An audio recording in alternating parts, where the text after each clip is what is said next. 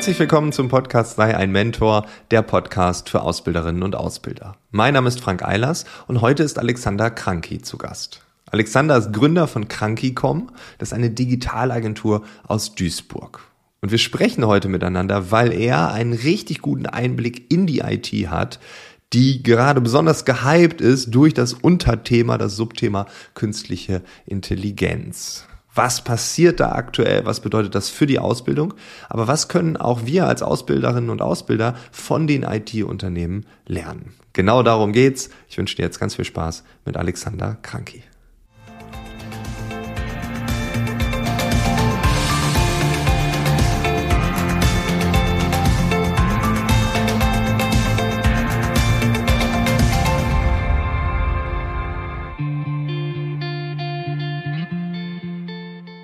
Wir sprechen heute über Ausbildung. Wir sprechen über Ausbildung in der IT. Ähm, warum? Ich und wir haben die Hypothese, ich hoffe, du kannst diese Hypothese bestätigen, dass die IT in puncto Ausbildung in gewisser Weise eine besondere, in Anführungszeichen, Branche ist. Würdest du da mitgehen? Ja, das ist, glaube ich, äh, ganz klar so. Es gibt ja eine Menge Dinge, die bei der IT ein bisschen anders sind als in anderen Branchen. Vielleicht auch manche davon durchaus Dinge, die, wo die IT den anderen Branchen zeitlich einfach ein bisschen vorne wegläuft, wo sie äh, so ein bisschen eine Vorreiterbranche ist. Wir haben natürlich schon immer die Situation, dass wir fast nur Abiturienten haben in unserer Ausbildung, weil äh, das ja für oft für Menschen, die sich so für Computer und Software interessieren, dann auch eine Alternative zum Studium ist die Ausbildung an der Stelle. Oft sind es auch schon ältere Leute, oft sind es Leute, die schon mal was studiert haben und dann gemerkt haben, ah nee, studieren ist mir doch zu theoretisch, zu abgehoben, nicht, nicht praktisch genug ähm, oder die von der Seite reinkommen. Also oft sind die Leute auch schon 20 oder haben jedenfalls eine zwei oder haben eine zwei auf der ersten Stelle. Wir hatten auch schon mal vor, vorletzte Ausbilder, Auszubildender, der hier fertig geworden ist, hatte war glaube ich 27. Also ähm, oh, okay. das glaube ich nicht typisch vergleichbar mit klassischen Ausbildungen im Handwerk oder in der Industrie. Deswegen stehen auch manche Sachen, manche Themen nicht so im Fokus. Also äh, die meisten Leute, die zu uns kommen, wissen schon, dass man regelmäßig morgens aufstehen muss, wie Disziplin, Ordnung, Verhalten an einem Arbeitsplatz, einem Vorgesetzten gegenüber, was weiß ich. Das sind ja so so diese, diese äh, Erziehungsthemen in der klassischen Ausbildung, die, wo, glaube ich, das erste klassische Ausbildungsjahr relativ vollständig mit verschwindet, ähm, wo die, äh, die, die bei uns einfach keine Rolle spielen. Und dafür haben wir aber ähm, mehr Selbstständigkeit bei den Auszubildenden und wir haben einen sehr erwachsenen Umgang miteinander. Also man merkt bei uns, also wir haben da eigentlich ziemliche Augenhöhe zwischen Leuten, die schon zehn Jahre bei uns arbeiten und die in, in, mit denen diese Leute dann auch direkt in Teams zusammenarbeiten, ja, wo wir direkt da reinkommen und dann steht nicht wie bei der klassischen Ausbildung vielleicht öfters mal am Anfang der Ausbilder, der Auszubildende erstmal ein Jahr nur daneben und guckt, was der weiß ich nicht, Geselle da macht, sondern das ist dann wirklich so, dass da von Anfang an auch eine, auch eine, eine, eine Augenhöhe herrscht und ein gegenseitiges Ernstnehmen, was wir auch, was auch gar nicht anders geht, weil uns die Leute sonst ehrlich gesagt auch wieder weglaufen würden. Ja, also so jemand, der da schon mit einem eigenen Selbstbewusstsein im Leben unterwegs ist, der will dann eben auch ernst genommen werden. Also wir haben Leute, die sich sehr bewusst für diesen Beruf entschieden haben, nicht weil Mama und Papa gesagt haben, äh, Mädel oder Jung, mach mal mach mal was Anständiges, mach diese Ausbildung, sondern die Leute entscheiden sich sehr bewusst für uns.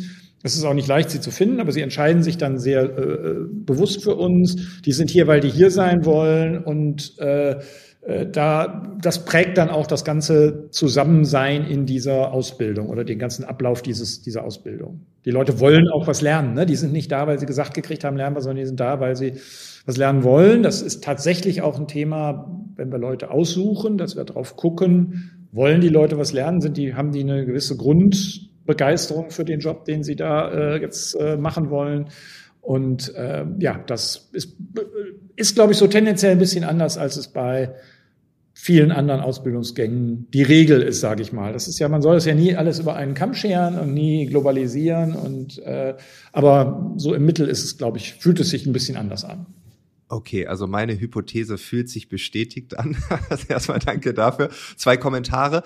Äh, in meiner eigenen Wahrnehmung ist, glaube ich, in keinem Berufsbereich, in keiner Branche so häufig mir erzählt worden, ne, da muss ich nicht studieren, da ist die Ausbildung sogar besser. Also das habe ich ganz häufig gehört von äh, Menschen, die mit mir Abitur gemacht haben, äh, die aber auch kein Abitur gemacht haben, die gesagt haben, nee, also ich gehe in die IT und da brauche ich das alles nicht. Ich will möglichst schnell in die Praxis, da lerne ich, ich mache eine Ausbildung und los geht's. Also das war in der IT schon in meiner Welt, in meiner Ausprägung äh, schon irgendwie sehr häufig zu hören. Und das andere, was du eben gesagt hast, ähm, und das wäre die nächste Frage. Du hast eben gesagt, ihr habt auch viele, die sich dann nochmal anders entscheiden. Also wir reden ja auch über Quereinsteiger. Ich war bei einer IHK-Besten-Ehrung, wo Azubis geehrt wurden. Und da ist es mir auch aufgefallen, dass äh, ganz viele ähm, dann einen IT- äh, Bezug dort auf der Bühne hatten, aber vorher was anderes gemacht haben und dann gesagt haben, äh, nee, ich möchte äh, da die Ausbildung machen. Und das fand ich auch, ja, wieder eigene Wahrnehmung und meine Bubble, aber ging dann in die, also Quereinsteiger äh, sind da schon ein großes Thema, oder? Ja, Quereinsteiger waren schon immer ein großes Thema, schon weil sich das Berufsbild ja so schnell entwickelt dass, und entwickelt hat, dass die Ausbildung ähm, oft gar nicht hinterhergekommen äh, ist. Also es gab eine Zeit, da waren die Ausbildungen und die, auch die Studiengänge übrigens noch sehr in der Großrechnerwelt mit COBOL und Fortran und so unterwegs und äh, parallel dazu entstand das Internet, was mehr ja so eine Grassroots-Bewegung war, ja, und dann haben halt irgendwelche Leute, die Spaß am Computer hatten, haben angefangen, da was zu bauen, was zu programmieren und zu machen.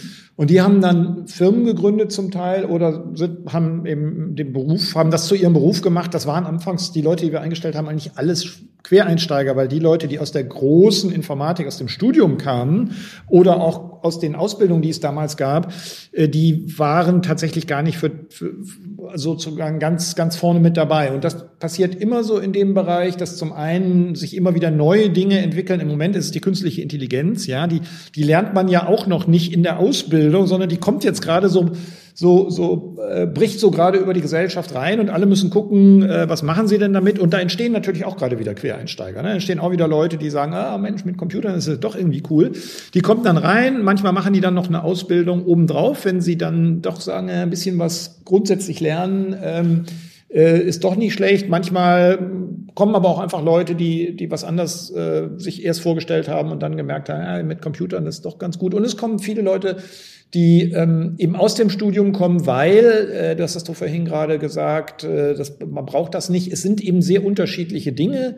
Äh, wenn man mit Computern, ähm, wenn man sich für Informatik interessiert und für Software und für Computer, dann gibt's äh, das, die Studiengänge und die sind tatsächlich äh, anders, jedenfalls die Hochschulstudiengänge als die Ausbildung weil die Ausbildung sehr viel mehr hands-on ist, das würde man auch erwarten, aber sie ist eben wirklich, wenn man, wenn man wirklich auch gerne am Computer sitzt und was äh, programmiert, dann kann man also ein Informatikstudium kann man tatsächlich hinter sich bringen, ohne irgendwas mit dem Computer zu tun zu haben. Das ist ganz erstaunlich. Weil, muss ein bisschen, ne, aber das ist der, das steht da gar nicht so. Das sind mehr abstrakte Dinge und in der in der, in der Ausbildung und in den dualen Studiengängen, da muss man sagen, das ist relativ ähnlich, weil es eben beides auch diese betriebliche Komponente drin hat da geht es doch sehr darum, wie geht das denn nun konkret? Ja, wie kriegt man konkret eine Lösung hin? Und äh, natürlich ist es auch wichtig, dass man die, die abstrakten Konzepte dahinter kennt, aber ähm, tatsächlich ist das oft auch ähm, der schnellere und für viele der spannendere Weg in dieses Berufsbild rein.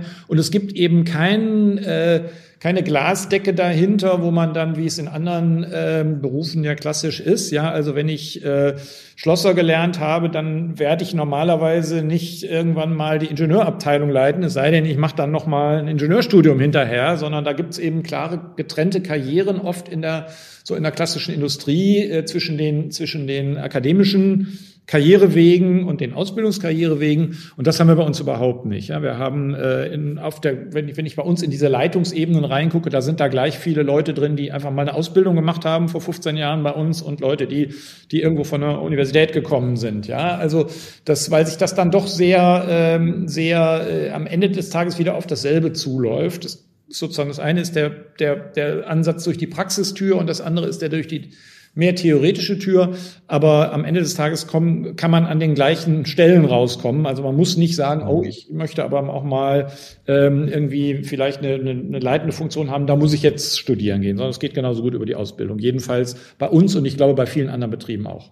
Ja, okay, das ist ein interessanter Punkt, weil da könnte man ja also jetzt Statistiken nehmen und ich glaube, das ist äh, relativ realistisch, dass die Zahlen das auch genauso wiedergeben. Natürlich gibt es Ausnahmen, die die Regel bestätigen, aber es gibt ja auch diese ungeschriebenen Regeln. Dann, wenn du da in, dann musst du sogar promoviert haben oder je ja. nach Branche. Ne? Also äh, da hat jede Branche ihre eigenen Gesetze und Regeln und äh, okay, das, äh, das ist interessant. Ist in unserer ähm, Branche gar nicht so, ähm, dass ich meine klar, Promotion ist eigentlich fast in unserer Branche etwas, was äh, mehr so in Richtung auf wissenschaftliche Laufbahn, Universitätskarriere hin zeigt. Ich glaube nicht, dass es sehr viele promovierte Informatiker in der Wirtschaft gibt. Dazu ist die Wirtschaft auch viel zu, zu heiß auf die Leute, wenn die mal fertig sind, die dann auch zu kriegen und anzustellen. Ja, und da kann man halt dann relativ schnell auch on, sehr ordentliches Geld verdienen. Und da ist die Promotion vielleicht nicht so, so ähm, wichtig wie, sagen wir mal, in der Chemieindustrie, wo äh, man sich äh,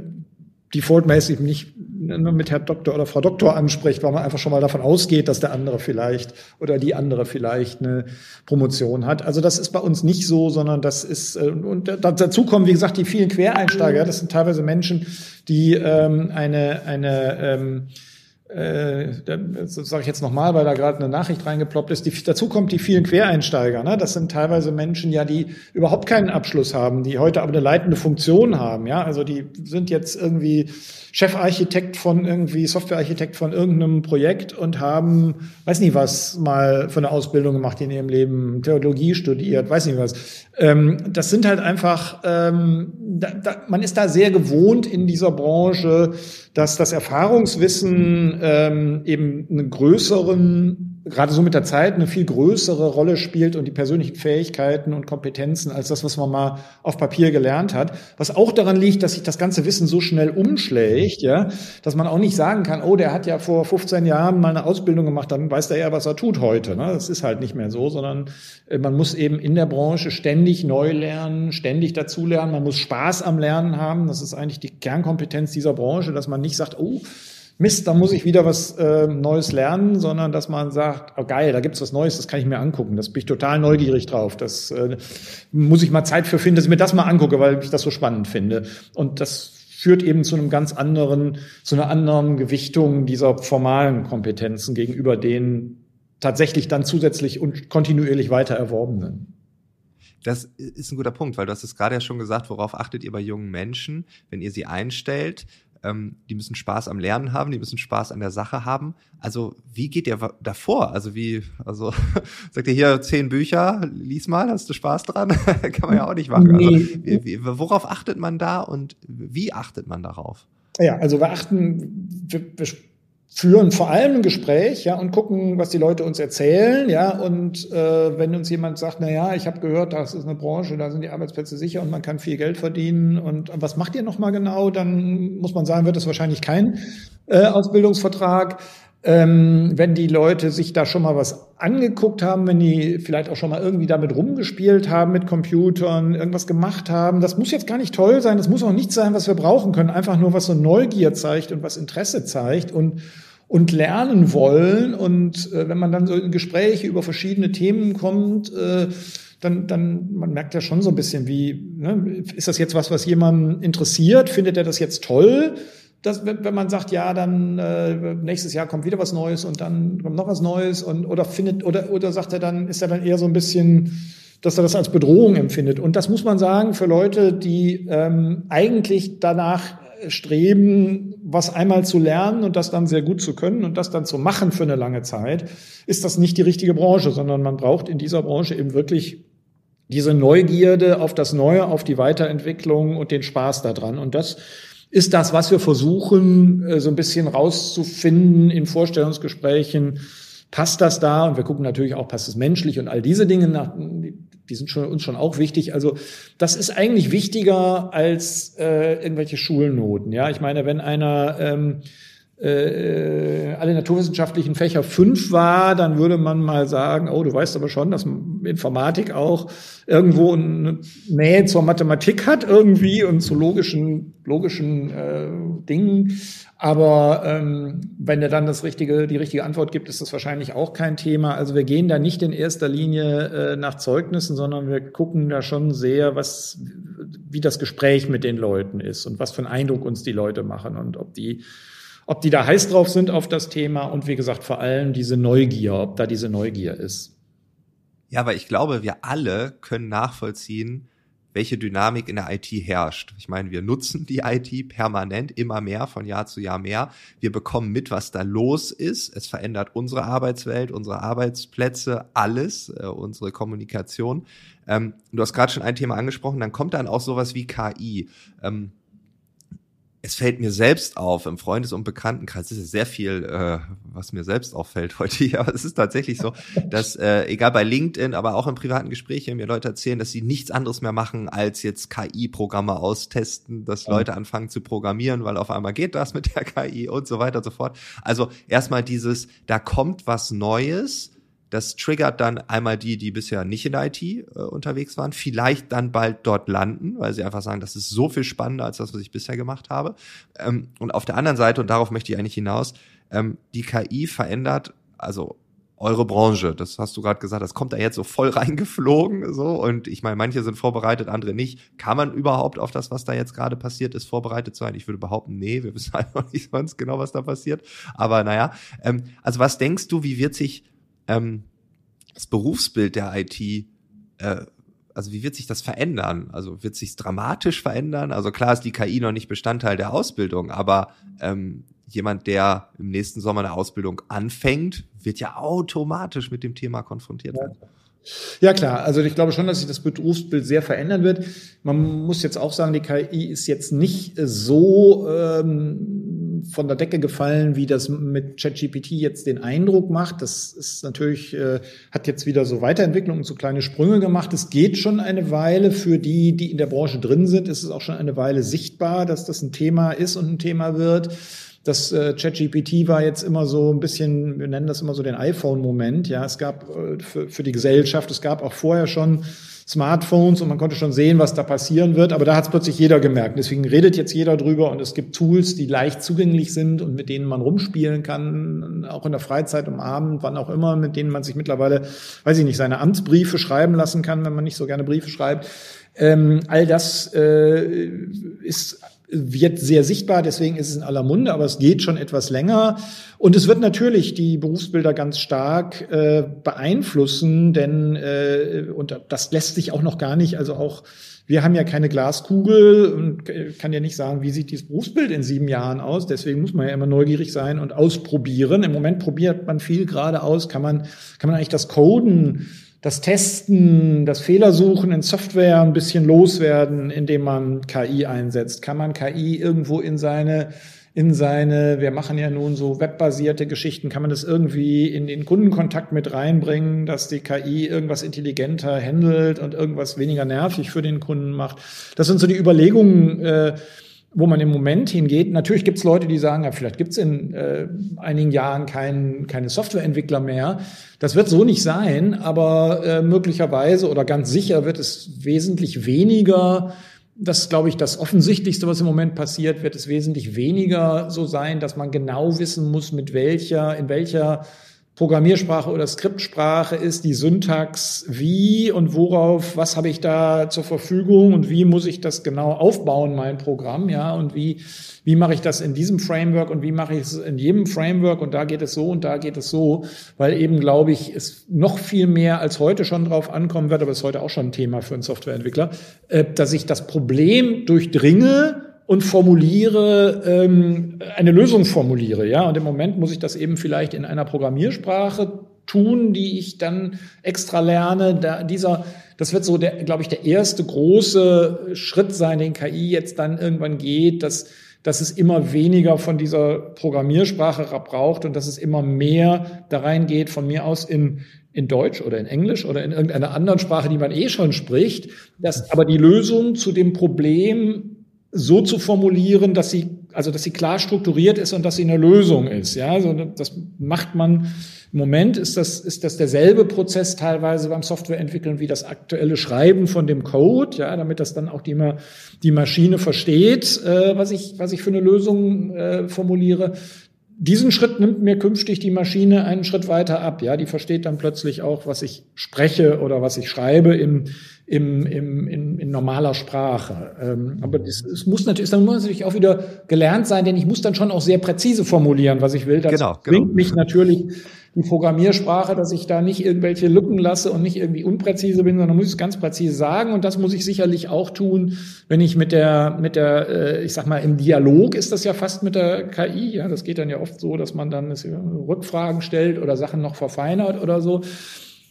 Also das wird, da wird äh, KI und wahrscheinlich wird es auch auf eine lange Zeit immer so sein, dass ich der KI das sage und dann produziert die KI zum Beispiel was und ich gucke mir das dann wieder an, ja, und muss das dann, wie auch in anderen Bereichen, ehrlich gesagt, kann ich mir auch nicht vorstellen, dass alsbald äh, im, im juristischen Bereich die KI äh, Schreiben rausschickt, äh, Rechtsanwaltsschreiben rausschickt, die kein Rechtsanwalt gesehen hat. Ich glaube, der, die KI wird da eine ganz starke Rolle spielen, aber mehr so, dass die KI den Entwurf macht und der Rechtsanwalt liest es dann und sagt, ah nee, da müssen wir, das, das hier stimmt das nicht, das müssen wir anders machen. Und so, so stelle ich mir vor, dass in den nächsten, und jetzt würde ich mal vorsichtig sagen, zwei, drei Jahren sich das Berufsbild des Softwareentwicklers ähm, auch weiterentwickelt, dass die KI da ein zusätzliches Tool wird, mit dem er arbeiten kann, äh, dass die KI ihn unterstützt, ähm, ihm auch Arbeit abnimmt. Ich glaube nicht, dass wir deswegen weniger Softwareentwickler brauchen, weil wir haben so viel zu wenige Softwareentwickler, dass wir vielleicht, äh, dass die, die, die es gibt, dann vielleicht etwas weniger äh, überarbeitet sind. Aber ähm, am Ende des Tages ist es, glaube ich, wird es, glaube ich, dahin gehen. Und was dann danach als nächstes wiederkommt, ja, ob dann irgendwann KI schafft KI und weiß nicht, also da muss man sagen, das ist einfach, da sind wir genau bei dem Punkt, über den wir vorhin gesprochen haben, da, das, das ist so eine Reise, da geht man hin und man weiß noch nicht, wo man äh, dann in fünf Jahren ist und da braucht es eben Neugier und die eben auch die Bereitschaft und das ist ja leider immer so ein bisschen ähm, auch immer neben dem Tagesjob her, ja, also es ist ja nicht so, als ob man jetzt sagen könnte, okay, äh, die Kundenprojekte, äh, die ich gerade abliefern muss, die lasse ich jetzt mal liegen, weil die nächsten drei Monate gucke ich mir nur KI an. So funktioniert ja die richtige Welt nicht, sondern man muss es immer noch noch ähm, daneben unterbringen. Deswegen ist es auch nicht verkehrt, wenn man seinen Job so gern hat, dass man es auch spannend findet, sich abends nochmal hinzusetzen und zu sagen, boah, das gucken wir jetzt nochmal an, das war total spannend, ja. Und dann nicht sagt, okay, ähm, das, äh, da muss ich jetzt erstmal äh, drei Monate Freistellung von meinem Arbeitgeber für kriegen, damit ich mir das angucken kann, weil das passiert, außer vielleicht bei ein paar Großkonzernen, passiert das so nicht. In der mittelständischen Wirtschaft sicher nicht, sondern das muss man sich so zwischendurch ähm, aneignen und dazu muss man dann eben auch eine gewisse Begeisterung für solche Sachen haben. Ja, und ich glaube, äh, wie du es eben schon gesagt hast, das passt dann ja zur DNA, zur Kultur dieses Berufsstandes. Ähm, wenn jetzt, und ich bin mir sicher, dass diese Episode Menschen hören, die nicht aus der IT sind, die sagen, vielleicht sind wir in anderen Branchen unterwegs, wir benutzen IT auf jeden Fall, ja. Ähm, wir haben Azubis. Ähm, was können die von euch lernen, also von euch als Unternehmen, aber auch von euch als Branche? Was kann man nehmen für die eigene Welt, für die eigene Ausbildung, für die eigenen Azubis, ähm, wie man mit denen umzugehen hat, wie man vielleicht diese Neugierde weckt, das Lernen, also worauf sollte man achten? Gibt's da irgendwas, wo du sagst, ja, wir sind so speziell, da kann man nichts lernen oder sagst du, naja, das und das könnte man vielleicht äh, tun, das wäre ganz cool. Ja, ich glaube, das ich habe ja vorhin schon gesagt, es gibt so Dinge, da sind wir vielleicht nur ein paar Jahre vorne weg. Eine Sache, die bei uns ja immer schon so war, ist, dass nicht der Auszubildende ähm, beim Vorstellungsgespräch gesessen hat und äh, gehofft hat, dass er einen Ausbildungsplatz kriegt, sondern dass wir da gesessen haben und hoffen, dass der Auszubildende sich für eine Ausbildung bei uns entscheidet. Von den vielen Angeboten, die er hat. Das muss man wirklich so sagen. Ja, das ist bei uns gang und gäbe auch schon seit ich unterwegs bin, äh, das sind jetzt 28 Jahre mit dieser Firma, dass wir mehr, dass die Vorstellungsgespräche, Bewerbungen von uns bei Menschen sind, die uns ihre Zeit schenken und äh, mal gucken, ob sie die nächsten Jahre mit uns verbringen wollen. Ich glaube, dass das in vielen Branchen äh, bis vor nicht allzu langer Zeit anders war. Wir merken jetzt durch den, den ähm, nicht nur Fachkräfte oder überhaupt Arbeitskräftemangel, in den wir ja rein demografisch immer weiter reinrauschen jetzt in den nächsten Jahren, dass sich das auch in anderen Branchen ähm, äh, allmählich, äh, dass das wirksam wird oder dass das, dass erkennbar wird, dass das nicht mehr so einfach ist, seine Ausbildungsplätze einfach mal besetzt zu kriegen, sondern dass das wirklich auch ein ein, ein bedeutet, dass man äh, sich um diese Leute bemühen muss. Und da kommt dann jetzt ganz viel rein von dem, was ich am Anfang gesagt habe, das Thema Augenhöhe, das Thema, wie man miteinander umgeht, das Thema, dass man jetzt nicht so im Kopf hat, ach ja, also als ich mal angefangen habe, da musste ich auch erstmal, ähm, ne, ja, weiß ich nicht, da gibt's ja so ganz viele so alte Sprüche, ne, so Lehrjahre sind keine Herrenjahre und weiß nicht was aus der ähm, Mottenkiste. Und das ist, glaube ich, sehr vorbei. Und das wird, glaube ich, auch die anderen, das wird, glaube ich, quer durch, durch die Wirtschaft alle Berufe und treffen, dass es eben wichtig ist, dass die Auszubildenden, und ich glaube nicht, dass man jetzt ständig für die Party machen muss, ja, oder dass man da irgendwie äh, das dauernd rote Rosen reden muss, aber dass die einfach rechnen muss, aber dass man einfach die Auszubildenden eben wirklich reinnimmt und ganz klar ist von Anfang an, die sind hier nicht, nicht zweite Klasse, sondern die sind äh, Teil dieser Firma und die, die, die, die machen genauso mit wie die anderen und die werden genauso wertschätzend behandelt.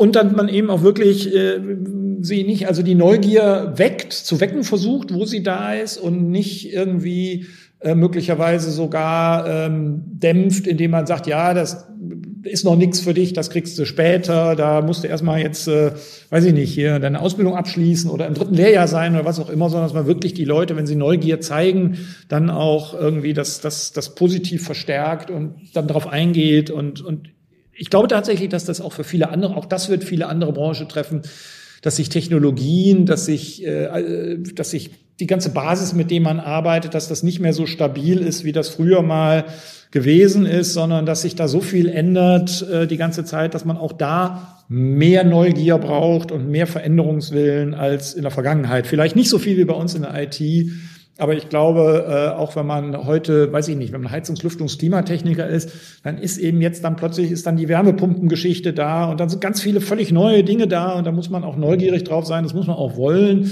Und sonst wird eben dann auch man irgendwann auf ein Abstellgleis geraten. Das ist, glaube ich, auch für alle Berufe wichtig.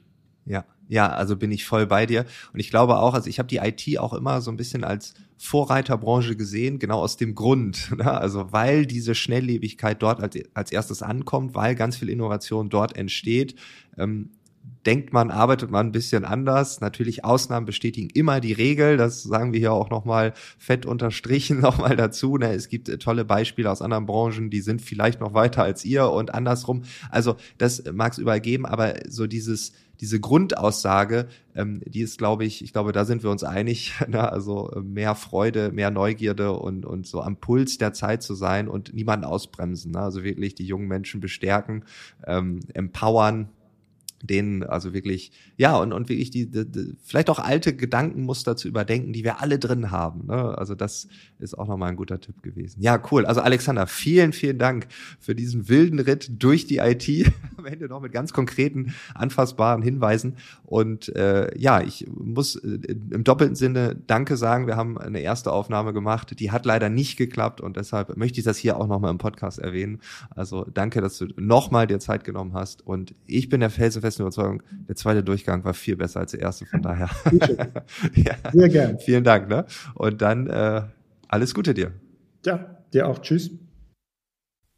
Das war das Gespräch mit Alexander. Es war ein ganz anderer Blick auf das Thema Ausbildung, auf das Thema Lernen.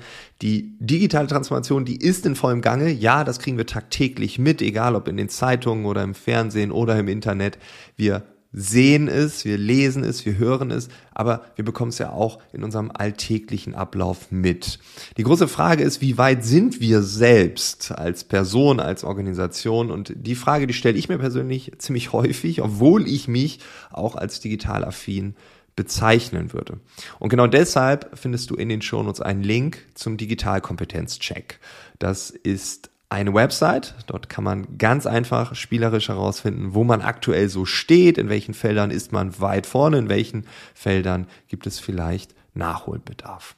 www.ihk-digitalkompetenz.de. Wie gesagt, in den Show Notes ist es auch verlinkt. Wir hören uns im nächsten Monat wieder. Bis dahin, alles Gute. Ciao.